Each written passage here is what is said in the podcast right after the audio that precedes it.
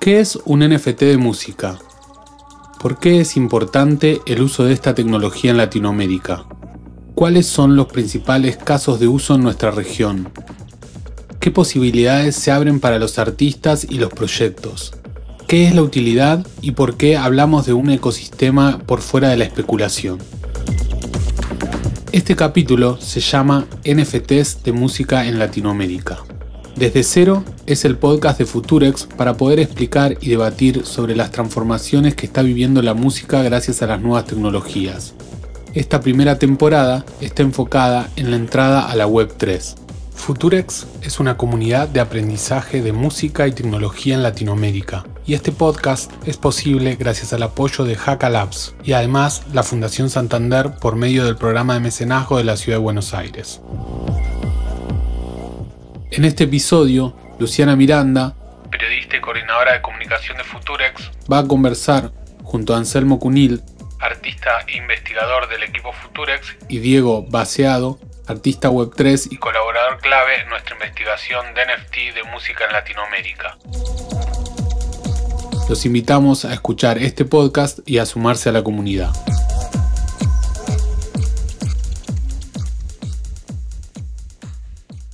Estamos en esta conversación para ahondar a un tema específico que es los NFTs de música en Latinoamérica. Primero, si quieren, preséntense en cada uno como para poner más o menos en contexto, bueno, quiénes son, cómo vienen trabajando y demás, y, ya nos metemos a full a desarrollar los, los diferentes temas. Mi nombre es Anselmo Cunil, soy, digo, músico, investigador social, investigador musical y hace ya un tiempo que vine primero colaborando de diferentes maneras como parte de la comunidad Futurex y ya hace un tiempo también trabajando, llevando adelante las investigaciones que lanzamos de este espacio. Así que bueno, contento de participar en este nuevo capítulo de este podcast que va a salir pronto. Vaciado, contanos más de vos. Vaciado, sí, vaciado. Era Basset y antes de eso tuve muchos otros apodos y hace 15 años que estoy en la industria de la música y hace tres años y medio que también me metí como animador 3D y ahora, bueno, sería creador audiovisual gracias al fantástico mundo del criptoarte. Bueno, podríamos resumirlo como artista digital o como... Sí, sí, sí, sí, es verdad. Ahí está, artista digital. Sí, como para poner ahí una etiqueta y que bueno, aunque no son tan como las etiquetas, está bueno como para poder entender el universo de tu trabajo. Y hablando de esto de artista digital, ¿cuándo arrancaste en este mundo como digital o cuándo entraste en el mundo del NFT? Bueno, eso fue en agosto del 2020, entré como artista, pero participé de los primeros NFT todo como coleccionables en el 2018 porque bueno, desde el 2017 que estoy interesado en todo lo que es Bitcoin y, Ethereum, la blockchain, sobre todo en Ethereum, eh, debido a que, bueno, una vez estaba escuchando un podcast en el colectivo yendo a Constitución y estaba hablando Rack, que es un eh, RAC, que es un músico, no sé de dónde gringo debe ser, y estaba contando que él veía que Ethereum era el futuro. Entonces dije, bueno, que este loco me encanta lo que hace, dice que esto es el futuro, vamos a ver.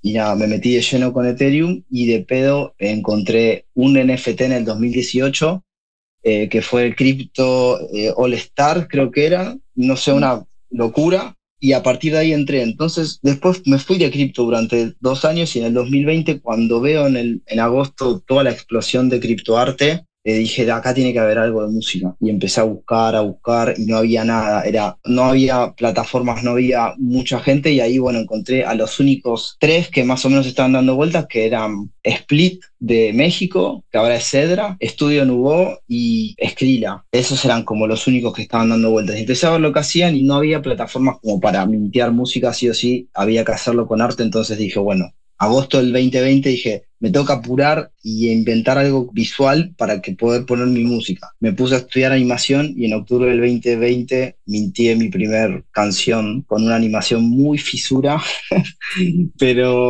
pero bueno, lo loco es que lo compró, era un meme, porque también para mí los NFTs eran memes, o sea, como que le veía el lado más meme. Creía que la industria de la música todavía le faltaba mucho y de hecho ahora al final terminé viendo que sí, le falta mucho, pero en ese momento era como, bueno, vamos a, jugar un rato, a divertirme y bueno, y salió ese primer minteo en octubre del 2020. Bien, y además de esto, de, de, lo que me decías de este podcast que habías escuchado donde había como esta promesa de futuro, ¿no? ¿Qué te impulsó a entrar como a este mundo? Porque no solamente desde la parte artística, sino también de investigación, de trabajo. Fue un poco que al principio entré como un meme en el 20, en, octubre, pero para poder entrar tuve que estudiar e investigar cómo, de qué se trataba. Y ahí fue cuando fui encontrando lo que me llamó más la atención, que era el registro, ¿no? Como yo nada, trabajo como productor, tengo un catálogo de canciones, más de 500 canciones registradas y, también en ventas y bla, bla, bla. Entonces tengo muchos archivos Excel con data, con data de dónde está registrada en BMI, en, en donde sea, en otro país, en Content ID y eso. Y es una locura porque está todo absolutamente abierto y no tenés una manera de tenerlo bien eh, en un lugar que no está centralizado. Entonces cuando entendí que Ethereum y blockchain y otros contratos después podían funcionar como una manera de darle un registro inmutable de la procedencia de ese archivo, la atribución, o sea, de quién es ese archivo y la distribución, poder dárselo a más gente, coleccionarlo, ser propietario, bla, bla, bla. Para ese entonces yo ya había minteado, o sea, lo entendí después de mintear. De hecho, me metí, hice memes y, y, olvidaba y todo, pero cuando me llevó un tiempo entender que realmente era una herramienta que para mí podía funcionar, para poder mintear mis canciones y no tener que depender de los agregadores como DistroKids o, o, todas las páginas eh, CD Baby, bla, bla, bla, que si no pagás te bajan los temas de Spotify, te bajan los temas de los lugares. Entonces ahí fue cuando dije, ok, esta herramienta es buena no solo porque alguien puede coleccionar mi música, sino porque también puede servir como un registro de lo que yo hago que no depende de ninguna entidad externa centralizada o que, o que está buscando un rédito económico. Total, tiene que ver así algo con como también la libertad de tu obra, ¿no? Y de cómo la querés distribuir y que los demás la puedan encontrar, puedan tener acceso a eso. Sí, exactamente. Bien, y en toda esta experiencia, volviendo al tema de que descubriste esto yendo en un bondi, yendo de constitución, algo muy, muy porteño, ¿cómo te sentiste vos como latinoamericano tratando de traspasar esta primera experiencia, ¿no? Porque es como distinta que por ahí si la atravesas ahí o en otra región.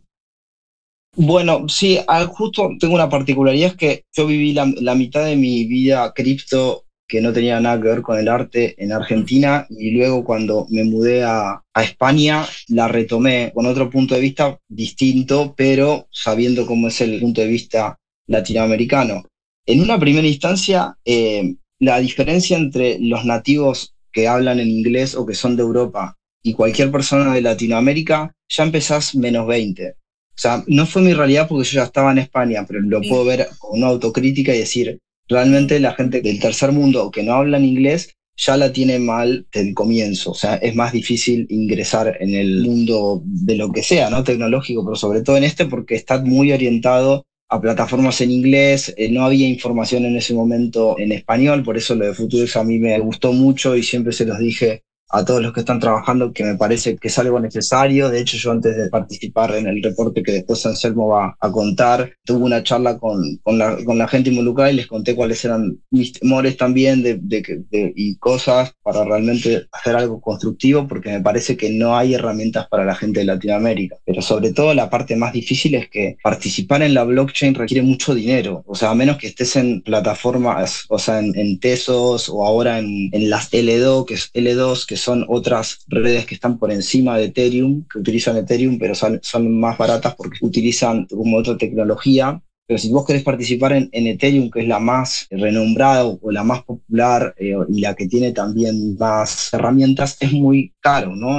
Hay que pagar mucho dinero para solo tener esta cosa bonita que suena como procedencia, atribución, distribución. Sí, está todo muy lindo, pero tenés que poner una pasta tremenda porque es en dólares, porque es de difícil acceso entonces, claramente, eh, Latinoamérica lo tiene más difícil para participar, solo para participar, ¿no? Pero a su vez, bueno, como en todas las cosas, a, mayor riesgo y a mayor también inversión, lo que uno puede generar es también es más grande, pero bueno, no es para todos, no es realmente algo que esté en este momento descentralizado o, o focalizado también en, para que sea un beneficio para Latinoamérica o cualquier país del tercer mundo, básicamente. Hace ratito también mencionabas como un verbo entre nuevo y no, que es mintear, y quería que un poco te, puedas explayar de eso, como qué significa tanto en lo general como para vos, ¿no?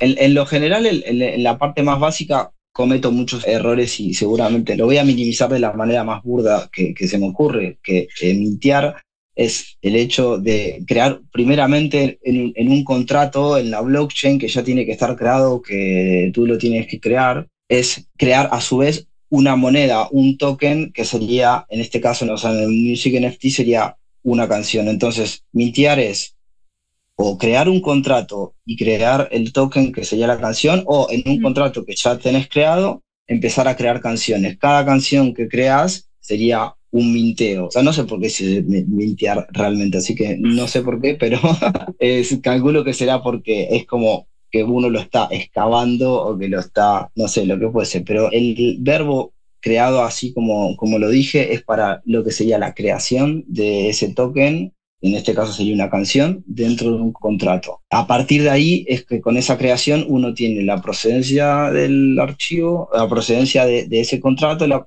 atribución, o sea, quién lo creó, y después las posibilidades de distribuirlo, ya sea en una versión única para que un solo coleccionista lo pueda tener, o en una versión abierta para que muchos coleccionistas puedan tener una versión de ese, no una versión, pero sí una unidad de ese archivo barra sería minteo, el minteo. Hago una pequeña intervención para hacer una analogía con, la, con el lanzamiento, o, la, es, o sea, verbos como el lanzamiento o subir música, lo que estamos como más acostumbrados a, subir música a las plataformas digitales que conocemos o sea, del mundo web 2, digamos, las de distribución digital estándar, digamos, como decir, che, estoy lanzando una canción o lancé o subí música a las plataformas, sería esa la analogía, digamos, de mintear. Obviamente tiene otras especificidades, que es lo que estaba hablando Diego. Sí, que me parece que también tiene que ver con el contexto del uso, el significado que va adquiriendo eh, este tipo de, palabras y de verbos, ¿no? Pero bueno, volviendo al tema NFT y la TAM, queríamos saber por qué pensás que es importante el uso de, de esta tecnología en Latinoamérica y cuáles pensás que son esos principales casos de uso, ¿no? Como cosas que que a vos te hayan llamado la atención de alguna manera.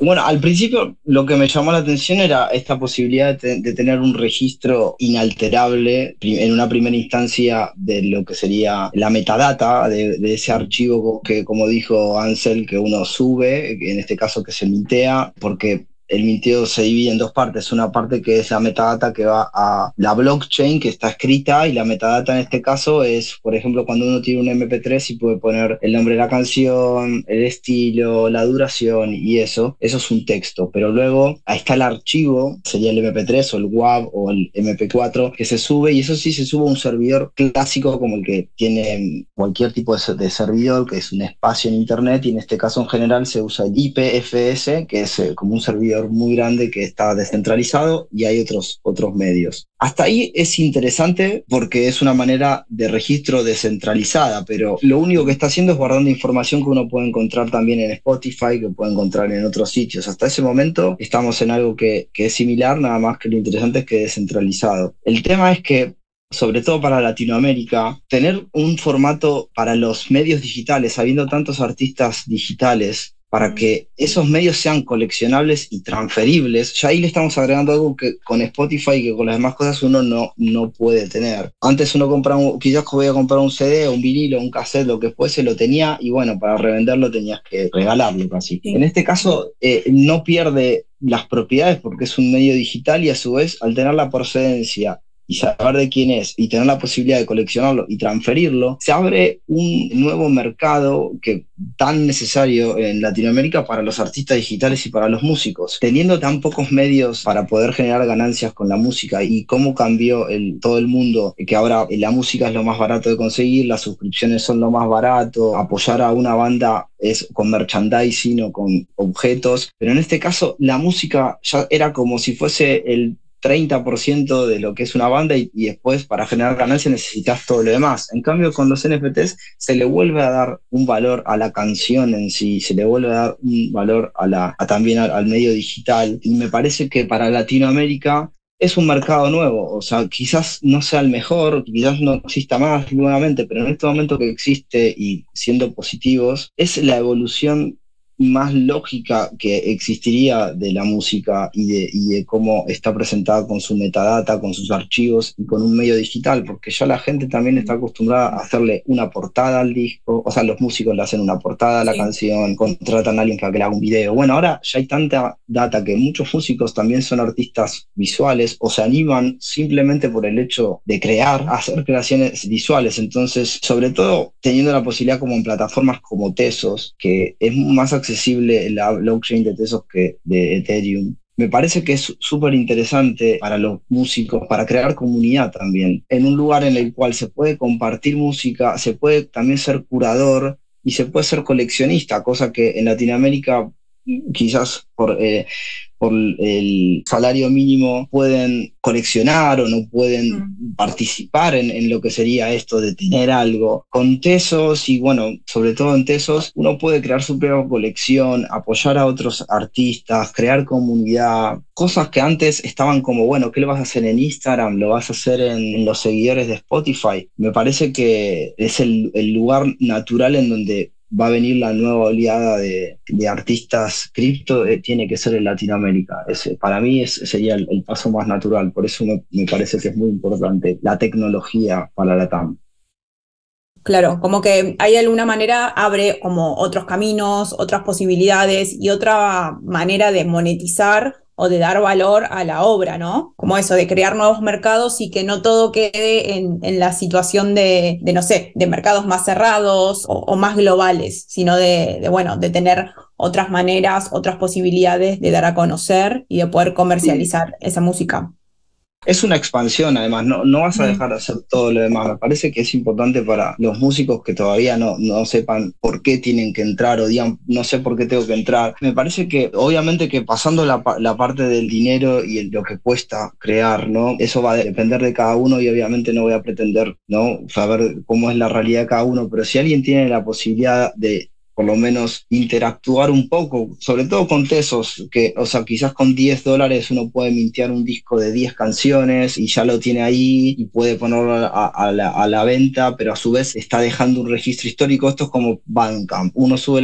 el disco a Bandcamp y cuando va a ver la Bandcamp ve cuándo está creado, bla, bla, bla. Buenísimo, eso está genial. Pero si tienes la posibilidad de hacerlo también en la blockchain y a su vez gracias a lo que está pasando con Twitter y también con Tesos, de que se crea comunidad alrededor de eso, después de crear ese primer minteo y lo que fuese, te puedes abrir a un mercado global, porque realmente es un mercado global. Obviamente que tenés que saber inglés, tenés que promocionarlo en sitios o tenés que buscar los circuitos que son de, de habla anglosajona, pero es una nueva oportunidad que antes no existía. Entonces, obviamente tiene un coste, es una inversión, pero me parece que es el, lugar en el que si estás medio perdido o no le estás encontrando la vuelta o simplemente sos un creador que tiene muchas canciones o, mucha data, es una buena manera de que te quede todo ordenado y lo más probable es que te termine enganchando con los demás artistas que están alrededor y las comunidades que se crean también en las diferentes blockchains, o sea, también la de Solana, la de Tesos, y es una manera de expandir eh, las posibilidades a la que tu música de otra manera solo estarías deseando aparecer en una playlist de Spotify. Sí, genial. Ojalá que eso suceda, pero mientras tanto le estás dando otra vida a esas canciones. ¿Y hay artistas que, que estés siguiendo en este momento? ¿Qué artistas pensás que, que, están metidos en este universo, que están yendo por esos caminos que son interesantes como para verlos, por ahí no a modo de ejemplo, sino más como modelo, ¿no? Como para poder tener como una bajada que ejemplifique más todo esto que nos contabas. Justo ahora mi realidad cambió un poco porque estoy más orientado al, al arte visual, entonces de hecho estoy como un poco trabado con algunas cosas que suceden en los mundillos que se están creando alrededor de la música, entonces me quedé un poco con, con los artistas que trabajan en, en, los dos ámbitos, en el visual y, en el, y también en la, en la música. Porque cuando cuando empecé, y empezamos muchos en el 2020, no hacía tanto que había empezado la música, fue en el 2019, entonces era relativamente nuevo. Y no había plataformas como Catalog o como Sound, Sound XYS, que, que están muy buenas para streamear música. Entonces nos orientamos más a la creación visual. Y lo que está pasando es que muchos artistas que están en Catalog o en Sound XYZ están creando comunidad alrededor de eso. Pero claro, son plataformas cerradas en las cuales no puede entrar cualquier persona. Entonces son, terminan siendo de vuelta comunidades doblemente más nicho y más cerradas. Y ahí hay un montón de artistas que están buenísimos. Excelencia está buenísimo, Suave me gusta mucho. Hay gente que está haciendo cosas muy piolas. Pero ahora en este momento como que, que estoy prestando más atención a quienes están haciendo más cosas desde el lado de la blockchain, como con creaciones visuales y musicales, o que también están explorando nuevas herramientas como las que está dando Sora, o con tu propio contrato con Manifold. No son cosas mega revolucionarias, pero terminan siendo artistas que, que están como más en los dos lados, ¿no? Eh, de la música y en el video. Uno sigue siendo Cedra, que acá antes era Split, que es una artista mexicana que siempre está tratando de sacarle el jugo a la blockchain de, de distintas maneras. Después Estudio Nouveau, que, que es eh, es un dúo eh, gringo que también hace videos y música y que están abogando 100% por todo lo que es Music NFT y, tratar de hacer un onboarding de artistas, que me parece que lo, que lo más importante en este momento es, tratar de hacer más fácil el onboarding de artistas que quieran empezar a, experimentar. Y me parece que ese es el, también es el lado más interesante ahora, por lo menos para mí. Pero para los que son músicos y quieren decir, bueno, acá hay, hay, músicas que dicen, bueno, a ver qué, en dónde me meto, y bueno, Futurex primero, después Water Music, pues entrar a ver quién está en catálogo, qué están sacando en XYZ o como sea, y empezar como a chequear desde ese lugar. Ahora, si te interesa un poco más la parte visual y musical, ahí, bueno, estos artistas que, que nombré sacan cualquier cosa y ya como que me, me, dan ganas de, de, ver a ver cómo lo hicieron, o, qué, con qué tecnologías están investigando, aprendiendo, como son eh, en ese sentido cambia todo tan rápido que lo mejor es, antes que, quedarse estático, decir, bueno, me meto y aprendo a hacer una cosa, o me meto y veo un tutorial de una cosa. Está bien, la mayoría son en inglés, pero bueno, si tienen la posibilidad, me parece que esas, ¿no? Artistas que están empujando. Por ejemplo, hay un artista que me gusta mucho que se llama Panther Modern, que es un músico y que también ahora está haciendo movidas con bailes, que para mintear eh, movimientos de bailes y cosas así, y son cosas lo que ah, también eh, para mintear la ropa de los videos de su música, o sea, cosas muy, sí, están muy interesantes, pero sobre todo porque son disparadores de ideas, porque cada uno las puede llevar a su propia realidad, y eso es lo interesante de, esto, que como está todo en creación constante, te da la posibilidad hasta de, a veces de participar en, en algunas cosas absolutamente nuevas.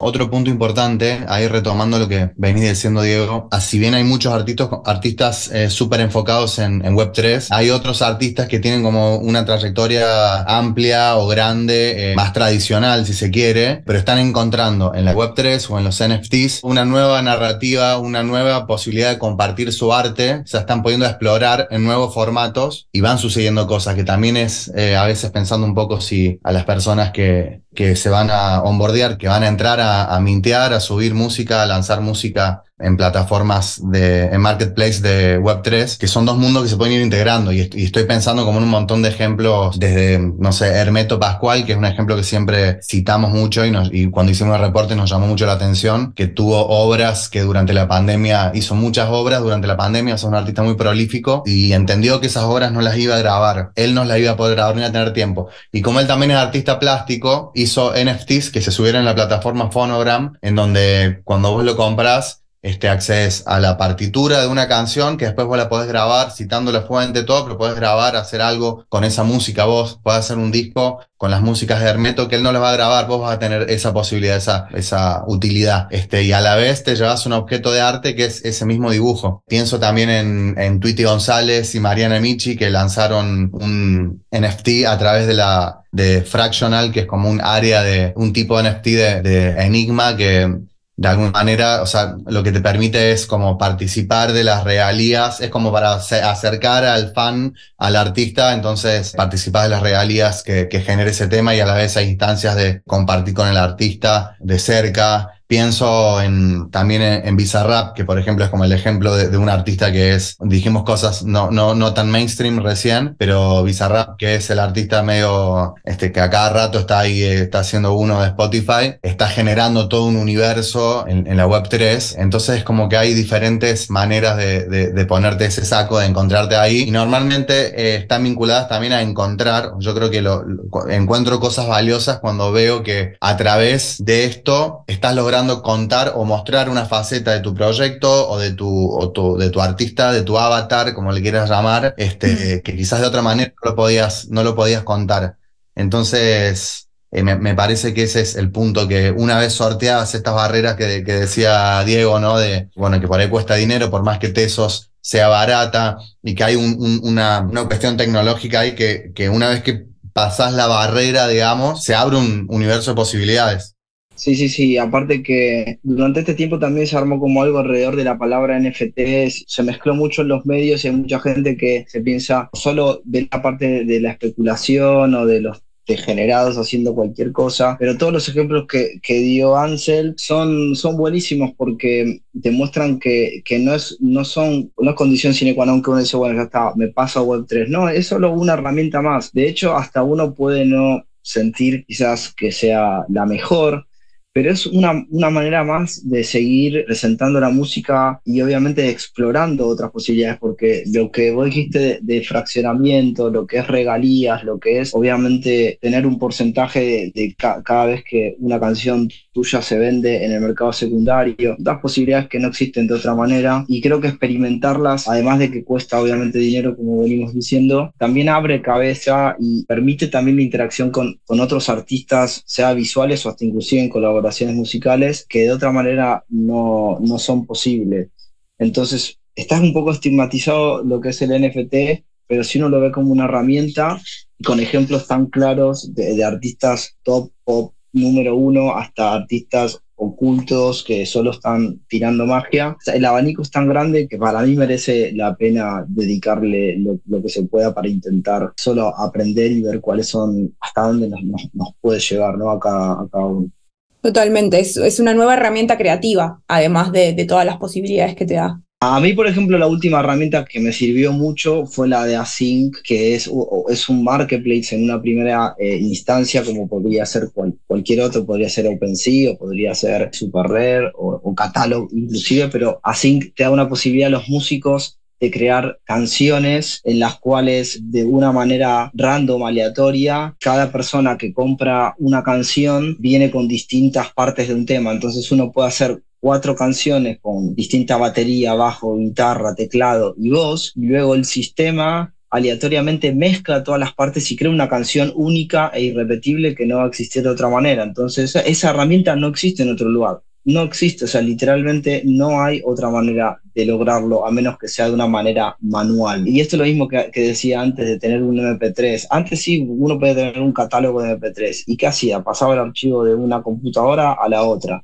y ya está, era, era solo un archivo, pero con los, con los NFT uno está pasando toda la información, la procedencia, la atribución, la distribución de ese archivo, la música y el video. Y cosas como Async, que no existen de otra manera, permiten crear discos dinámicos que todo el tiempo van mutando, que todo el tiempo son distintos, que no hay una canción que sea igual a la otra. Y entonces esas cosas me fascinan porque es una nueva manera de escuchar música y una nueva manera de crearla que no existía y que creo que a muy poca gente se le ha ocurrido y ahora está funcionando en este mismísimo momento y esas son las cosas que me entusiasman de este espacio. Y no es para menos que te entusiasmen con, toda la data que, que nos acabas de tirar. Ansel, ¿nos querías comentar algo del, del reporte? Mira, este, un poco retomando ahí el, el topic de, de, este capítulo y, y, recibiendo todo ese shock de, de, entusiasmo de lo que dice Diego, pero un poco esas intuiciones fueron las que nos llevaron a pensar y a visualizar una investigación que nos permita entender en mayor profundidad cómo era este ecosistema de la música Web3, de los NFTs en Latinoamérica. Nos propusimos eso a principios del año, vamos a decir a, fines del 2021, pero lo empezamos a articular y a armar a, comienzos del 2022 desde la comunidad de Futurex, también porque una investigación de estas características en donde de repente teníamos que hacer visible un mundo que de repente era invisible, en el sentido de que si bien los marketplaces nucleaban un poco los NFTs y los proyectos, y esta cuestión, la metadata, por ejemplo, de los proyectos no necesariamente diferenciaba si el NFT era de un país latinoamericano o no. Muchas plataformas también tenían la data en inglés. Entonces, de repente, entender qué estaba pasando con este mundo en Latinoamérica era una complejidad que bueno, que nos, pusimos ese desafío y nos planteamos una investigación con un enfoque colaborativo y que a partir de esto,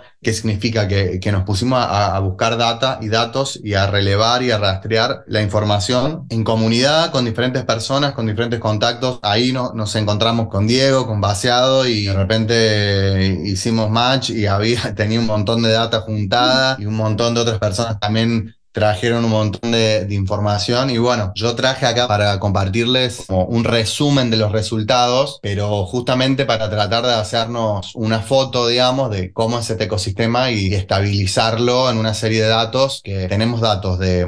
Por eso ahora te preguntaba cuál era el, el primer NFT, no lo tengo acá a mano, pero creo que data del 2017 o el 2018 y es de Cedra el primero que tenemos relevado. Creo que es ah, de, fines, de comienzos del 18. El último NFT o los últimos son de noviembre del año pasado, del 2022. O sea que tenemos eh, esa franja de tiempo relevada, digamos. Y sabemos que después del apenas arrancó el 23 explotaron un montón de cosas, pero no deja de ser bastante representativo y, descriptivo sobre todo. Así que si quieren les canto acá algunos datos. En el reporte, por ejemplo, logramos relevar 150 proyectos. O sea, tenemos una base de datos de alrededor de 500 NFTs, 150 proyectos y de 16 países de Latinoamérica. O sea que hay muchos países de Latinoamérica que tienen artistas que han minteado NFTs. Esos NFTs están minteados, están subidos a más de 26 plataformas. Y a diferencia del mercado Web 2 o de las plataformas digitales como Spotify, Deezer, que vos trabajás con una agregadora y esa agregadora eh, sube la música a, no sé, 40, 50, 100 plataformas según la agregadora. El trabajo con los NFTs es como un poco más, si bien algunas plataformas mixean y homologan los NFTs, en realidad es como que cada plataforma de alguna manera también es un mercado, una comunidad esa característica, ¿no? Como ya habíamos hablado también Diego y un poco yo también, la blockchain más utilizada, según el reporte, según la investigación, es Ethereum. Tenemos ahí que el 80% de los NFTs de Latinoamérica han sido minteados en Ethereum. Le sigue Tesos, que también la nombramos, con un 13%, y después Polygon y Solana, con un 6% Polygon y un 2% Solana. O sea que también ahí hay como una supremacía, entre comillas, de, Ethereum y Tesos por sobre las demás blockchains. Después, otro dato que interesante sobre el formato de los NFTs, ¿no? ¿Cómo son? De todos los NFT que relevamos, el 44% son únicos con precio fijo, es decir, son piezas únicas. Subo un tema, subo una, el arte visual de un proyecto musical vinculado a justamente eso, o una pieza de video vinculada a una música, pero tiene precio fijo y es una sola pieza. Esos fueron la mayoría. Después, el 30% son seriados precio fijo. ¿Qué quiere decir? Que es un NFT que tiene diferentes copias a un precio fijo. Y por último, un 12% son subastas. Es decir, que vos subís un NFT y puede tener un precio de base o no, pero funciona al modo subasta, que digamos el precio eh, hay un tiempo determinado y el precio final es el, el, mayor precio que haya ofrecido algún comprador, ¿no? Y otra cosa interesante que son los airdrops o los, los regalitos, digamos, que se utilizan mucho para, para hacer comunidad y muchos proyectos hacen esto, incluido Diego, que cada tanto sacan NFTs que son gratuitos y es también como una estrategia de un regalo hacia tu comunidad, tu audiencia, una forma de decir, bueno, alguien que, que quiere entrar en el mundo y no sabe cómo hacer y no tiene tanta plata, dice, bueno, tal artista me regaló uno, o diferentes estrategias, ¿no? ¿O no digo? Sí, sí, sí, sí, exactamente. Y también es una manera de a, los coleccionistas de darles ahí un, cariño, una retribución por, por haber eh, coleccionado, eh, no solo que no pueden tener una sola pieza, pero uno de vez en cuando le va enviando algo, un demo, eh, algún ensayo, algún show en vivo, hay muchas cosas, pero, pero sí, es todo para darle una leve caricia al coleccionista. Otra cuestión interesante que si bien ya nombramos como un, abanico grande a nivel de, géneros y subgéneros musicales, este, porque hablamos desde Hermeto Pascual a la música electrónica con baseado, a rock progresivo o electrónico con, o alternativo, vamos a decirle, con, nombramos a Mariana Michi y a, y a Tweety González y un montón de proyectos pero algo que se da en Latinoamérica y que también es la tendencia mundial, según los datos de Water and Music, digamos, es que como, el género principal que está incursionando en este ecosistema es la música electrónica. Hay como una supremacía de la música electrónica por el resto de los géneros musicales. Tengo otros datos, yo voy, tirando datos, ¿no? así, así, también nos vamos haciendo un mapeo de qué es lo que pasa alrededor del mundo y también con respecto a esto, ¿no?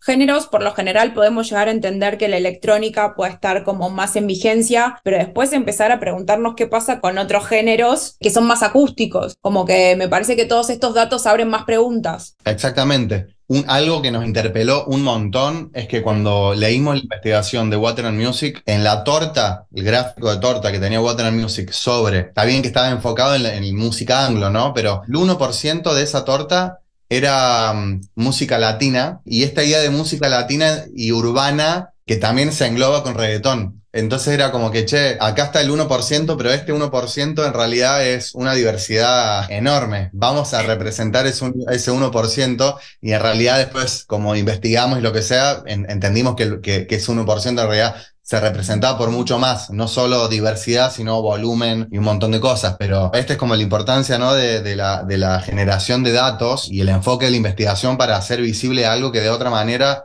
está disperso, fragmentado. Digo, mira, hay participación de mujeres en 23% de los proyectos musicales relevados, 2% de personas no binarias y el resto es un 60-63% de proyectos solo con participación de hombres. Después, el 65% de artistas relevados tiene más de 5 años de trayectoria dentro del sector y casi un 35 tiene más de 20. Acá hay un dato interesante que es que si bien hay muchos proyectos jóvenes que se que empezaron a experimentar con los NFTs, también hubo una, se puede leer con este dato como una especie de reconversión, o sea, de artistas que tienen ya cierta trayectoria y que están atentos a la evolución, los cambios, las transformaciones de las tecnologías y a ver cómo pueden dialogar con eso, qué provecho le pueden sacar, digamos. Con Diego, cuando hablamos con muchos artistas, nos pasaba que, que como que muchos empezamos a indagar en el mundo web 3, también es como que las expectativas que teníamos con las plataformas digitales se nos rompieron, digamos, y entendimos que tenía que haber otro modelo posible, ¿no? Por decirlo de alguna manera. Entonces, encontrar ese otro modelo con todas sus problemáticas, con todas las cuestiones que venimos hablando, pero valía la pena indagar y, experimentar y explorar.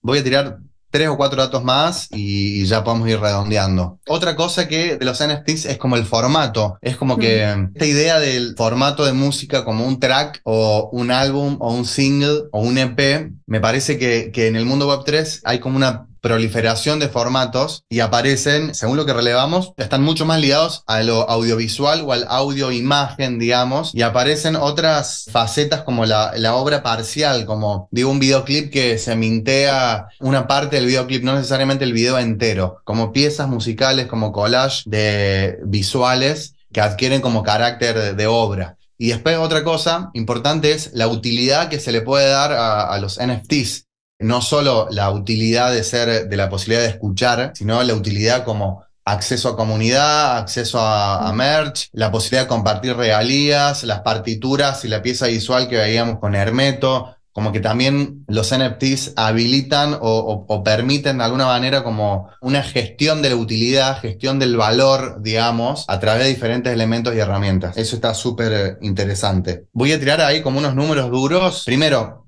encontramos que hubo más de 22.000 NFTs creados en el tiempo este que investigamos. De esos más de 22.000 relevamos 5.163 ventas, como casi una cuarta parte, el 25% por decirlo lo cual es un número interesante, o sea que si bien eh, es, una muestra, podemos decir que uno de cada cuatro NFTs se vende, depende de un montón de otras cosas, de otros factores, pero hay un mercado. El volumen de venta del mercado es de un millón de, más de un millón de dólares, lo cual también es un número. Hay que decir también que, que hay dos proyectos de dos artistas que concentran gran parte de ese volumen de venta O sea que, nada, la concentración también se da tanto, se da en el mundo web 3. También nos encantaron un montón de cosas, pero no lo vamos a romantizar, digamos.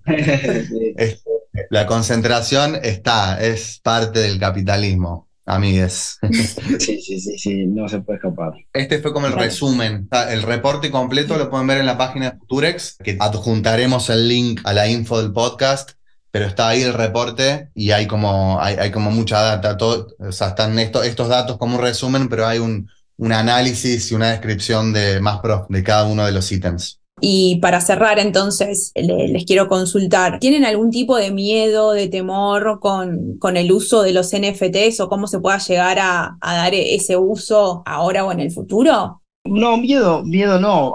Me parece como dijo Anselmo, que no hay que romantizarlo, obviamente que tiene los mismos problemas que tienen la humanidad y la sociedad y el capitalismo y todos los tiene todos, pero bueno, desde un punto de vista pragmático y, positivo, tiene cosas para dar que, que, pueden ser útiles. Si hablamos mucho de los mercados, uno tiende a desilusionarse si ve que todas las ventas van para un sitio y no para el otro. Y no se distribuye, que era la gran, la parte esta romántica de se va a distribuir, se va a distribuir. Bueno, no es así, pero tiene cosas buenas y me parece que si miramos en eso, no, no sé, no se me ocurre miedo. No sé si Anselmo a vos se te ocurre algo que te pueda dar miedo de... Yo honestamente no encuentro un miedo, sí te diría que, que, hay una cuestión que tiene que ver con la cultura y los hábitos de escucha, que por más que encontremos todas las herramientas tecnológicas para darle valor a nuestro arte o hacer que nuestro arte llegue más lejos, hay algo cultural de la forma en que nos vinculamos con el arte, con los artistas, de las formas que hacemos comunidad o que no, que frente a esta creciente sobreoferta de, de información y contenido que atravesamos cualquier parte de la cultura contemporánea, de repente como generar esa profundización de los lazos y esa cercanía con las cosas que nos interpelan para bien, es como ese desafío, como que uno está constantemente sacando la, la yerba mala, entre comillas, para usar esta metáfora de, los estímulos que uno mismo quiere, quiere recibir. Entonces, ahí ah, yo creo que si hay un miedo es que caigamos en alguna especie de situación de indiferencia permanente, digamos, que no nos permita como